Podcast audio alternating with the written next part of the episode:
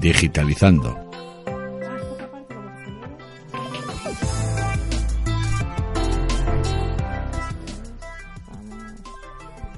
¿Qué tal? ¿Cómo están? Bienvenidos a Digitalizando. Aquí nosotras entre sonrisas, pues porque lo merece la ocasión. Simplemente que nos encontremos con vosotros y con vosotras ya nos hace estar contentas. O sea que, uy, es que estamos moviendo la mesa del estudio tanto, tanto, tanto, que la mesa nos va a echar. ¿Verdad, Claudia? Hola, buenos días, buenas tardes, buenas noches. Sí, sí. Nos va a echar, bueno, os va a echar a vosotras porque yo soy la que estoy empujando. ¿Cómo es? Es verdad. Es que nos tiene arrinconadas. ¿Nos hemos dado cuenta? Yo le estaba pillando. Yo estaba tratando de hacer contrafuerza y no podía. O sea, que tú tirabas de la mesa, pero no, no había manera. Bueno, Claudia, oye, cada una, déjanos un poquito. Es que no nos deja el espacio vital y mira que tiene ya mucho más allá. Bueno, estas son cosas que a ustedes, eh, que, que, a vosotros y a vosotras no nos interesan. Pero, pero bueno, el caso es eso, que, que estábamos contentas, riéndonos, pues ¿por qué no? Digo yo, ¿no? De lo que vamos a hablar ya da menos risa, sobre todo si, si eres mamá o eres papá, porque el tema del control parental, pues bueno, podría yo creo que, que solucionar muchísimos problemas que se tienen con, con nuestros hijos y, y, con nuestras hijas, ¿no? Y, bueno, ¿es difícil de hacer? Pues no lo sé, pero para eso está Claudia aquí, para contárnoslo. Normalmente, bueno, primero te voy a, te voy a preguntar lo, lo, normal. ¿Qué es esto del control parental? Que dirá todo el mundo, sí, pero no, pero explícalo tú, que lo, explícalo bien, porque no es lo que todos nos creemos, sino que a lo mejor hay algo más. A ver, mira, el control parental es un filtro que se utiliza para cribar contenido, para elimi o sea, eliminar ese contenido no apto para menores de edad. Eh, de todas formas, yo estoy muy de acuerdo con una, con una opinión que escuché en donde decía el mejor control parental son, somos los padres.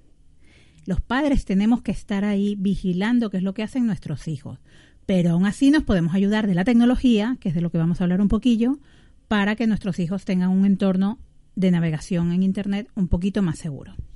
Porque yo he escuchado mucho lo del control parental, pero veo que los padres no saben cómo implementarlo, entonces como que siempre le echan la culpa a la tecnología, pero resulta que hay, como se han dado cuenta, que hay peligros pues, inminentes en lo que el tipo de información que están expuestos los niños, han sacado todo este tipo de tecnologías, pero no saben cómo usarlo. Bueno, yo tampoco.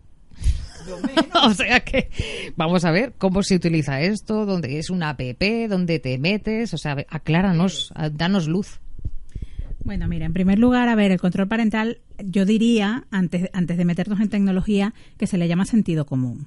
¿Vale? Cuando cuidamos a nuestros hijos o estamos educando a nuestros hijos, que le decimos si van por la calle, pues ten cuidado, no cruces, mira si vienen coches, si no, el semáforo, el paso de peatones, eh, no tires la basura aquí, tíralo.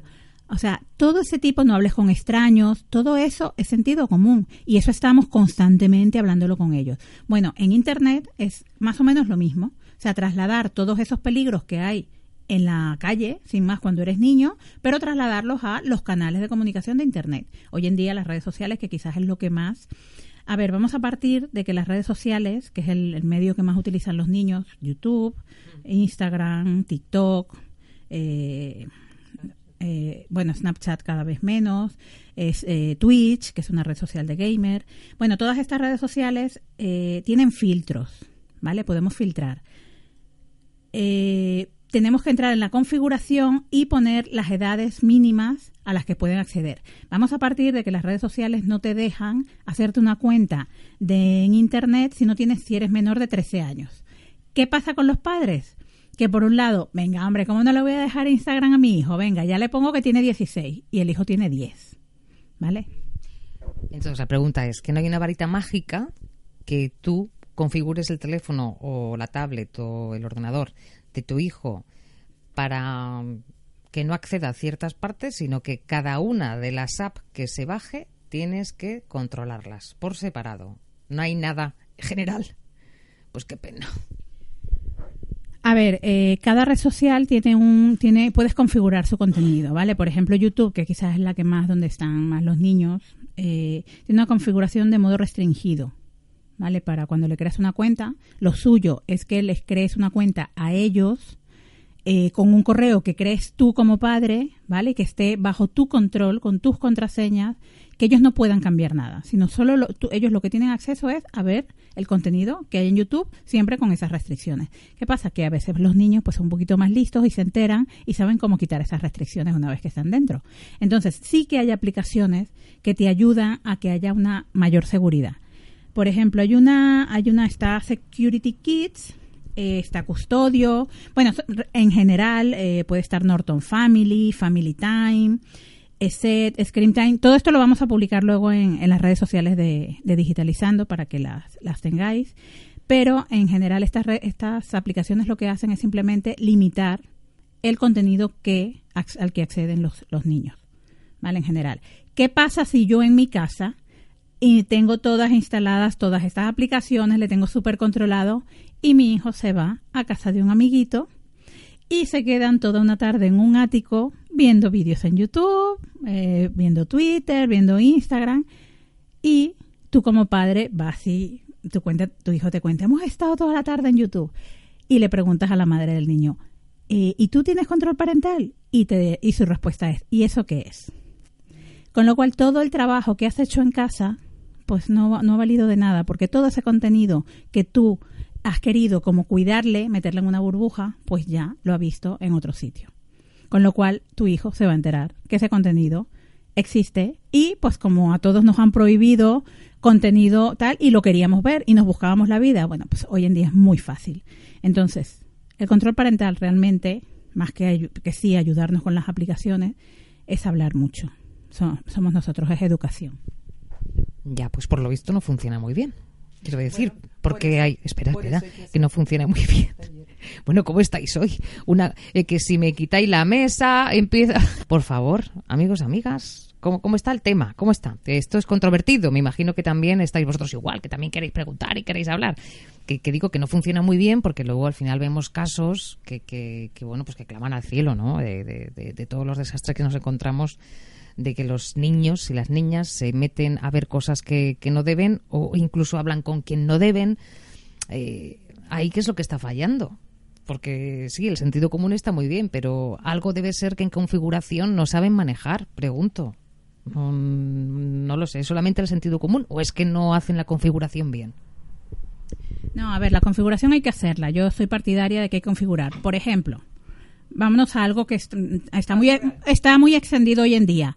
Netflix, por ejemplo. Es una herramienta que utiliza mm, toda la familia. Cada uno tiene su, su sesión. ¿Qué pasa? Que las sesiones de los niños hay que configurarlas adecuadas a sus edades. Nosotros, por ejemplo, en casa tenemos cada uno su sesión y mi hija de 11 años pues tiene sesión limitada hasta, contenido limitado hasta 13 años. ¿Qué pasa cuando ella quiere acceder a un contenido que no es no está permitido para menores de 13 años? Pues directamente le sale una contraseña que no se sabe, por supuesto. Entonces, ya ahí estoy restringiendo el contenido. ¿Qué pasa que mi hijo que tiene 13, pues le pongo un poquito más, pues le subo a 16. Entonces él puede acceder a contenido hasta 16, por ejemplo. ¿Vale? Porque claro, hay contenido muy explícito, muy violento, que mm, ellos no están preparados para verlo. Aunque vosotros creáis que sí, porque es verdad que, pero realmente la mente de los niños hoy en día, a pesar de los videojuegos, por ejemplo Fortnite, que es un, juego violento, o cualquier otro, bueno, yo creo que más violencia que la que hay en Sálvame. Entonces, vamos a intentar, pues simplemente educarles. Pero sí, sí se puede, por ejemplo, hay una, está HBO, que HBO a mí me, me llama mucho la atención porque el control parental es, es bastante deficiente. Sí, porque eh, o es infantil o no infantil. Ese es la, el control parental que tiene. Es decir, o ves dibujos o no ves dibujos. Si no ves dibujos ya puedes acceder a todo el contenido. Entonces me parece, me parece bastante mal por parte de HBO, siendo la cadena que es, que no tenga un control en función de edades. ¿Vale? Eh, por ejemplo, tenemos Filming, que también tiene, que es otra aplicación, otra herramienta de, de películas. Dale, Amazon Prime también. Entonces, todas tienen controles parentales que hay que saber configurar. Eh, pondremos en las redes sociales algunas, algunos artículos que hemos escrito en relación a cómo se configura en cada, en cada una de ellas para que tengáis acceso y lo podáis hacer, porque claro, explicarlo por radio es un poco, un poco complicado. Pero en YouTube, por ejemplo, ¿cómo sería ese control parental? Te pone contenido a partir de... pasa o sea, es- es- está igual que Netflix, que por lo que me cuentas tú, es el que mejor eh, control parental eh, tiene o, o no? O, o sea, ¿qué pones edades o qué tipo de contenidos puedes ver y no puedes ver? No, es que no tengo ni idea. Ahora, lo primero que tú dijiste es meterse en configuraciones. A, meterse en configuraciones. Configuraciones, en todas. En todas, efectivamente. Sí, pero en eh, YouTube, digo, para que no se me escape. Porque, claro, estaba yo preocupada. Has puesto ejemplos de lo que es que sí y lo que es que no. Yo quiero saber en YouTube qué es lo que falla. Mira, en YouTube tienes un, modo que es eh, canal desde la cuenta que acceden los, los, menores. Entonces, lo que tienes que hacer es lo que he dicho al principio. te creas una cuenta específica para ellos.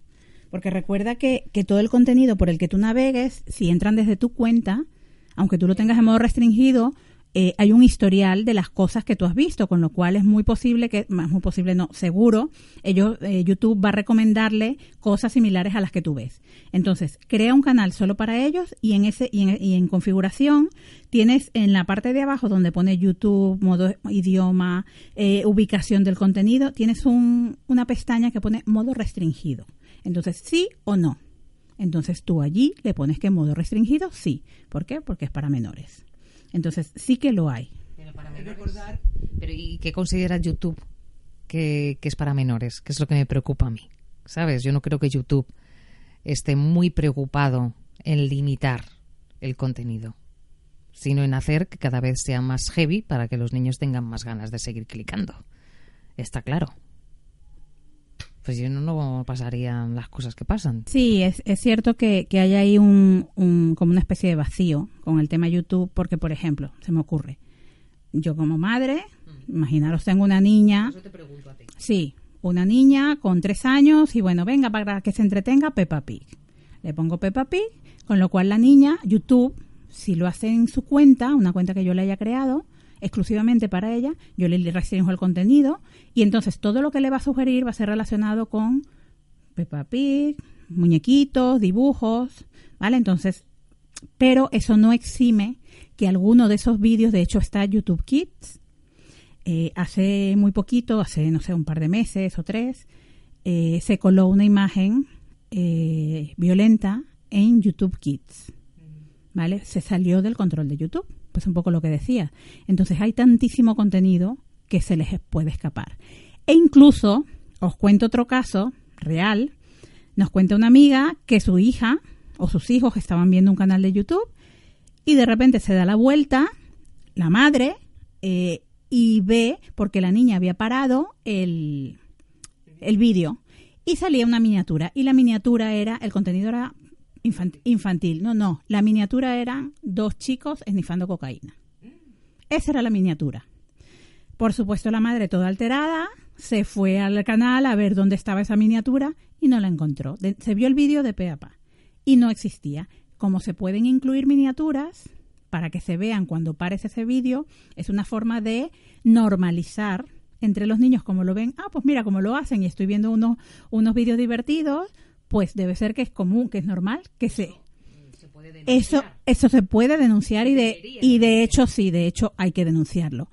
Pero bueno, esto pasa en YouTube, pasa en Facebook, pasa en Twitter, pasa en todas las redes sociales. Por eso es importante que los niños menores de 13 años no tengan acceso a Internet libremente.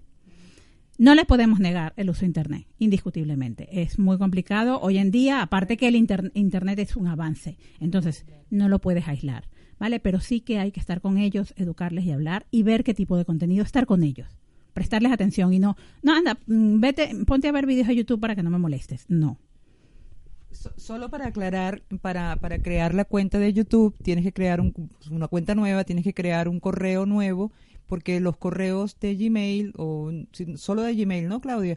Los correos de Gmail están, eh, digamos, asociados a ese canal de YouTube. Entonces, para crear la cuenta nueva, tienen que crear un Gmail nuevo y luego configurar el canal. Solo ese inciso. Y ese Gmail que se hagan de control parental, familia Pérez Gutiérrez Cava, yo qué sé. Pues ese mismo Gmail puede ser el que utilicen para todo lo demás porque me imagino que para Netflix necesitas también una cuenta que sea solamente esa parte restringida, o sea, como para todo, o, con, con, uno te vale para todo, en, en, HBO, en Netflix y en, en filming, vale.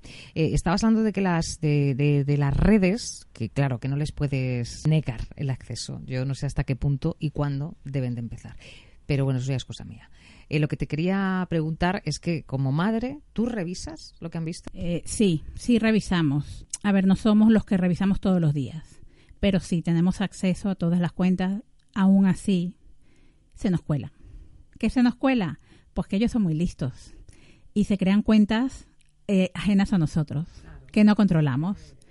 ¿Y qué pasa? Que como yo le controlo, descubro y digo que sigue otras cuentas y que publica, las publicaciones son muy parecidas a las que a las que publica en su cuenta, con lo cual, a ver, somos padres y somos un poquito más listos que nuestros hijos, aunque sea por la experiencia, ¿no? Entonces, el sentido común nos hace mm, sospechar y esas sospechas son reales. Me di cuenta que mi hijo tenía dos cuentas más de Instagram, ajenas a la que yo le controlaba. Me di cuenta a los tres días de que se las creó porque se nota. No sé qué, no sé cómo explicaros exactamente, pero sí, digo, pero y esta cuenta y da la casualidad que coincide la forma de escribir, la forma, no sé, ah, hubo algo que me dijo tal y justamente me dijo, sí, mamá, es que me las creé para tal. Pues no. Entonces le dije, si yo te he dado autorización para que te crees una cuenta, necesito que confíes en mí y yo confiar en ti. Porque claro, si te creas muchas cuentas, entonces te vas a quedar sin teléfono y sin cuenta. ¿Vale? Entonces yo prohibir no, pero sí educar y explicarle los peligros. Me he dado cuenta muy importante que en Instagram, sobre todo a través de mensajes privados, se envían enlaces con, con pornografía. ¿Vale? Entonces, muy importante que tengamos acceso nosotros como padres a las cuentas de los hijos. Y explicarles que no abran ningún tipo de enlace que les entre de personas que no conocen. Sí, pero es que mm, hubo un día que se le, se le metió un virus en el teléfono. Claro, bueno, sí, sí, pero entonces mm, te quedas sin teléfono, porque si se te fastidia el teléfono, pues no te voy a comprar otro, ¿sabes? Pregunta es, si el niño mete la gamba o la niña, tú ya le has dicho ocho millones de veces, no hagas esto, y por aquí te da la vuelta, por aquí te la quita, por aquí te pone y por aquí no sé qué, y viene un virus, se estropea el teléfono, al final el niño y la niña consiguen el teléfono, porque ningún padre es capaz de negarles el teléfono. Es que me lo decías tú, es que no puedo. O sea que al final yo lo veo sumamente complicado, la verdad. Una cosa que te quería preguntar antes de que se me olvide, importante, y nos quedan dos minutos. ¿Tú puedes hacer algo para que no eliminen el historial? Claro, es que yo quiero ver lo que, lo que han... Pero ellos en cualquier momento ya van a aprender a borrar el historial. Eh, eh, en el día dos lo van a aprender. ¿Se puede bloquear eso? Y lo hacen, ¿eh? Lo hacen. Lo hacen y borran el historial de conversaciones en Instagram, en, en WhatsApp, en todo sí, sí lo hacen. Eh, yo no conozco la forma de no bloquear. O sea, mm, si lo borran, a no ser que coincidas que una copia de seguridad se haya hecho, que le pongas una copia de seguridad justo antes de irse a dormir o antes de que le dé tiempo a, borrar y entonces accedas a esa copia de seguridad, pero vamos, es muy enrevesado. Eh, yo creo, Gemma, más que todo, porque, a ver, eh, todos hemos sido pequeños y todos nos hemos saltado a los padres para ver contenido que no podíamos ver y antes era mucho más complicado y seguro que los que me estáis escuchando lo sabéis. Antes era más complicado, ahora antes no teníamos internet. No, por eso era sencillo. Antes en España, claro, digo lo de España porque Gris, tú no sé si lo viviste, pero no, tú tampoco. Aquí en España, en televisión, había algo que eran los rombos. Entonces salían dos rombos. O sea, tú, lo que podía ver cualquiera no tenía rombos. ¿Vale? Esa, esa era la codificación que existía, ese era el control parental, la censura. Vale, La censura infantil. Cuando algo salía con dos rombos, o sea, todos los niños y niñas desaparecíamos del salón. Pero, pero isofacto. Claro, muchos intentaban mirar por la rendija porque, claro, ¿qué sería lo de los dos rombos, Dios mío, de mi vida? Tú imagínate. Claro, si hubiéramos sabido, hubiéramos tenido... No, pues claro, es que no había acceso, porque el acceso era tu padre y tu madre. ¿Y cómo te lo saltabas? No podías, pero si hubiéramos podido. Por eso es que yo creo que es una mezcla total sobre inculcarle valores a, los niños, decir que ponerle límites, estar, qué es lo que está bien, cuál es el peligro que representa, que ellos entiendan básicamente que el mundo es un mundo peligroso, peligroso y que ellos pueden estar expuestos. Y es lo máximo que puedes hacer como padre, digo yo, ¿no? Que formarlos de, de una manera que usen de manera responsable la tecnología. Sí, lo que decía Claudia, yo estoy con ella. Lo que ha dicho desde un principio es lo que yo creo que se mantiene hasta el final. Ya sí, sentido común, pero yo no veo a todos los padres que estén muy preocupados con esto. ¿Cuántos padres ves tú en cualquier sitio que le dan el móvil al niño? Y es su móvil. Pues yo no te puedo... Vamos, te digo amigos míos, vamos. Pues, pues no se pierdan el próximo taller de Claudia, que debería ser ese. Pues es que va a haber uno, ¿no? Sí, sí, sí. Próximamente voy a dar, voy a dar talleres en, en colegios. Vamos, estoy ya la semana que viene, empiezo con unos. Precisamente, sobre todo, van a ser talleres para niños y para padres. Para los niños sobre cómo crear contenido divertido y contenido positivo, contenido que nos ayude y que no sean las tonterías, que sí, que está muy bien y que eso es lo que nos gusta, pero que también podemos hacer contenido muy divertido, muy chulo, pero que aporte un poquito más, que tenga valor, ¿no? Y, y para los padres, evidentemente, pues darle las pistas de qué es lo que tienen que hacer, de cuál es... Nadie es infalible, no nos enseñan a ser padres, vamos aprendiendo sobre la marcha, pero sobre todo la tecnología, insisto, mm, ha venido para, para ayudarnos. Entonces, no la demonicemos porque mm, hemos ganado muchísimo con la tecnología, vamos a aprender a usarla ya. Un consejo, cuando hagas el hagas el taller para padres y para, para madres e hijos e hijas, pon los dos rombos para que los niños se vayan cuando le expliques a los padres todos los trucos. Porque claro, vas a tener que hacer, vas a tener que hacer dos sesiones. Van a ser por separado, una, una solo para niños y otra solo para padres. A los niños les daré truquillos también para saltarte a los padres. Pero eso por el privado y previo pago. Bueno, pues eh, esto lo estamos diciendo de risa, ¿eh? Esto último de privado, previo pago, los niños estaba de risa, estaba claro. A ver si hay alguno que se, la, se, tira de los pelos ahora mismo. Bueno, ¿qué más sonrisas y más contenido y más eh, diversión, sobre todo didáctica? Ya saben que todas las semanas aquí en Digitalizando. Claudia, qué bueno tener una mami que nos cuente todas estas cositas. Una mami experta. O sea, mami experta en las dos cosas, en ser mami y experta en redes y experta en tecnología. Por eso digo, experta en madre y, experta eh, eh, en redes y en digitalizarse y en estas cosas. Muchas gracias, Claudia. Gracias, Emma. Hasta la semana que viene.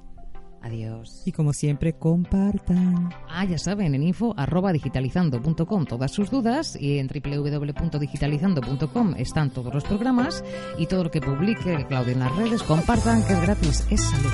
La semana que viene, más.